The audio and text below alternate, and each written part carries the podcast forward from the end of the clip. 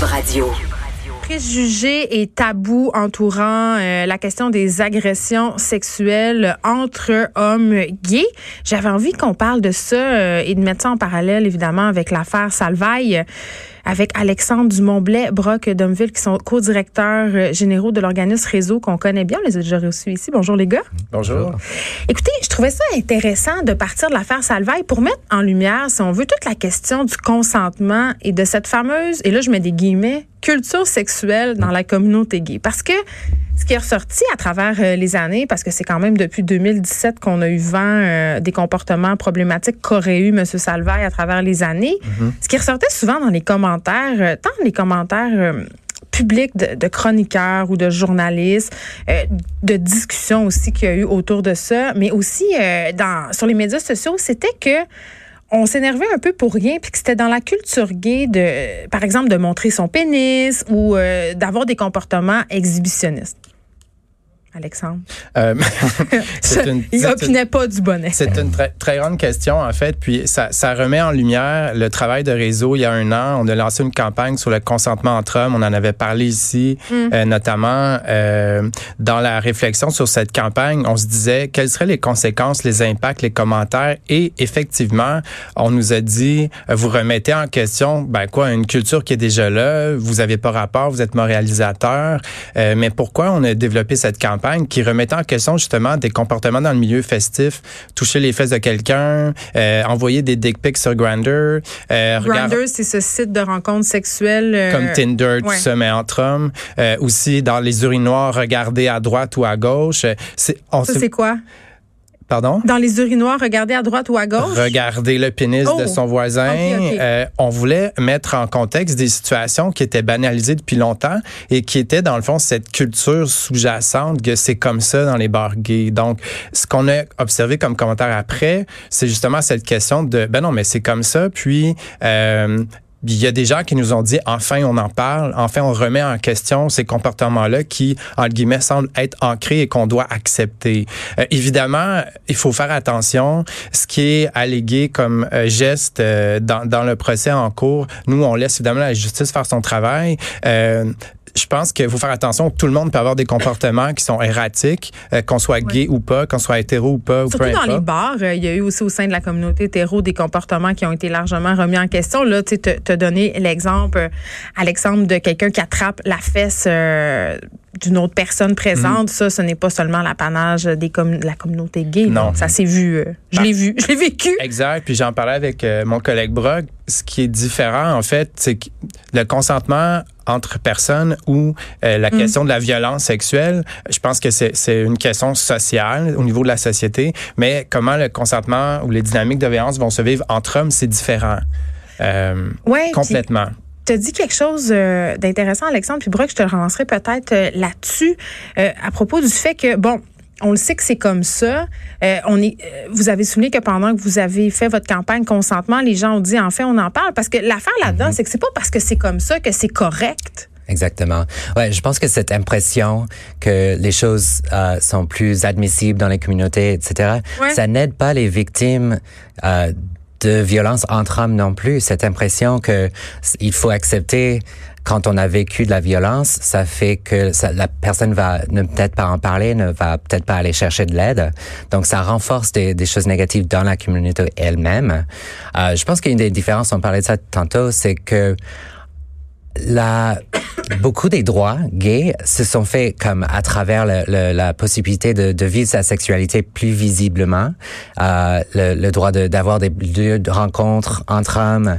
Fait cette idée de in your face, un mhm. peu, euh, qui peut-être euh, ah, tributaire des années 70. Ouais, c'est ça. Dans un certain moment dans l'histoire, c'était super important, c'était euh, c'était bah, même politique et, et nécessaire. On peut on peut on peut voir ça comme étant ouais, très aidant pour la communauté. Mais comme tu viens de dire, ça veut pas dire que euh, le consentement le, ou le manque de consentement, c'est, c'est, c'est OK.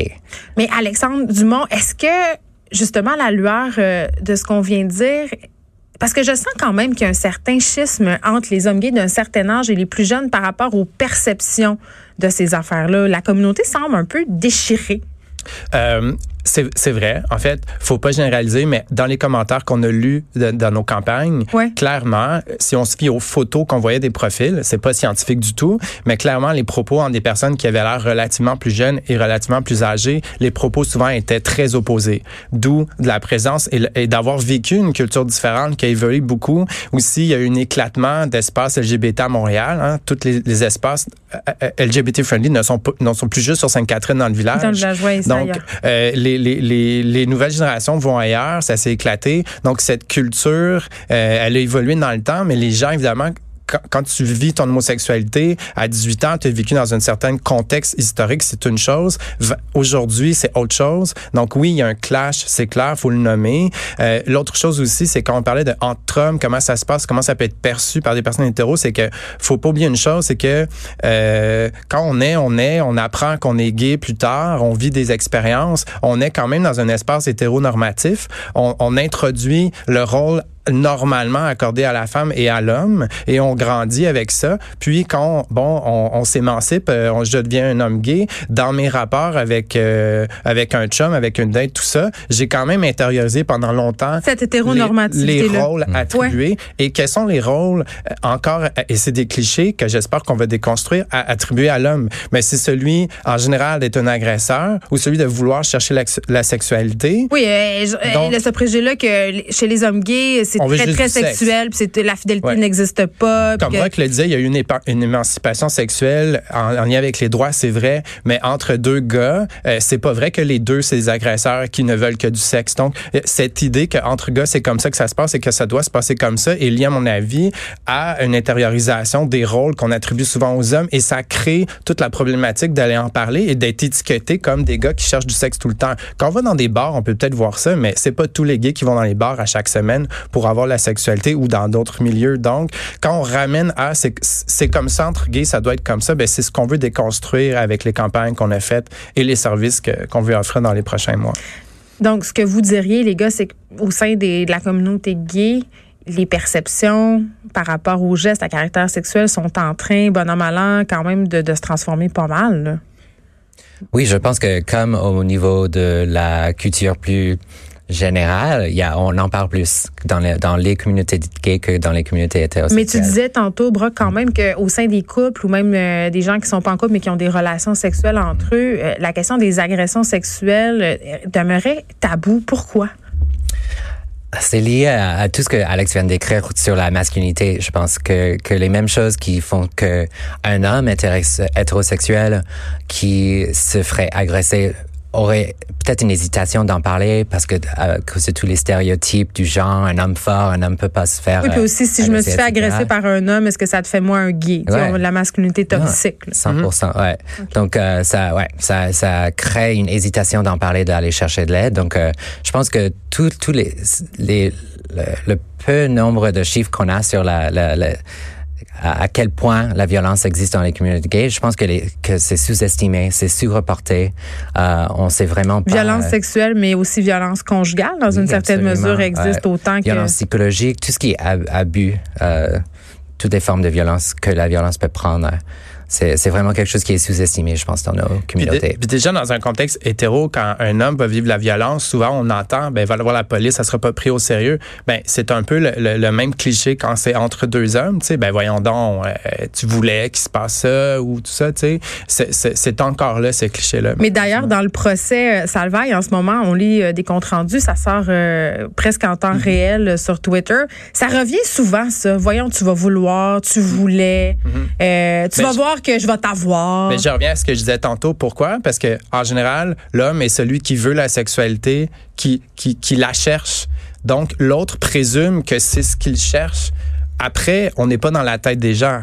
Euh, il y a peut-être d'autres raisons qui expliquent ça. faut pas non plus généraliser, je pense, à partir d'une situation ou d'une personne. C'est dangereux euh, de faire ça. Mais si on parle de façon générale, euh, moi, je pense qu'on revient à des rôles qu'on attribue à des gens, puis il faut déconstruire ça, dans le fond, mhm. avec l'éducation, puis la sensibilisation. Puis faut, faut, faut, je le rappelle à chaque fois que je peux, au Québec, l'éducation de la sexualité, là, dans les écoles, il y en a pas beaucoup. Il y a un projet pilote en ce moment, mais pendant longtemps.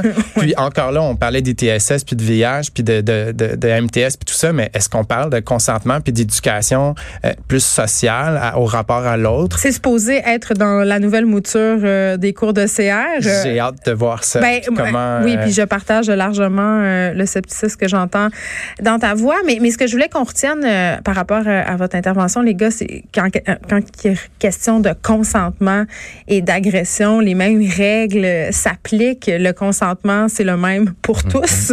Et euh, d'ailleurs, ce soir, euh, Fierté Montréal organise un panel euh, auquel vous participez chez Réseau sur le consentement et les violences entre hommes. Ça commence à 18h au Centre Saint-Pierre à Montréal. Exact. Donc, c'est l'occasion pour nous de revenir dans ce panel avec Fierté Montréal sur nos campagnes, puis aussi de, de dire, OK, après un an d'observation avec ce qui se passe en ce moment dans les médias, parce que veut, veut pas, tous les gars de la communauté doivent suivre un peu le dossier ou ben, en, en parler. Donc, on veut créer des échanges, on pour dire, on s'en va avec ça de façon positive et constructive parce qu'on veut surtout pas être moralisateur. Ni entretenir les préjugés. Exactement, non. Donc, c'est délicat, mais on pense que on a créé l'espace il y a un an. Là, la parole va être dans la salle pour les gens qui veulent échanger avec nous. Donc, c'est un rendez-vous à 18h au Centre Saint-Pierre. Alexandre Dumontblais, merci Brock Domville, co-directeur général de l'organisme Réseau. Merci. Merci. De 13 à 15. Les effrontés.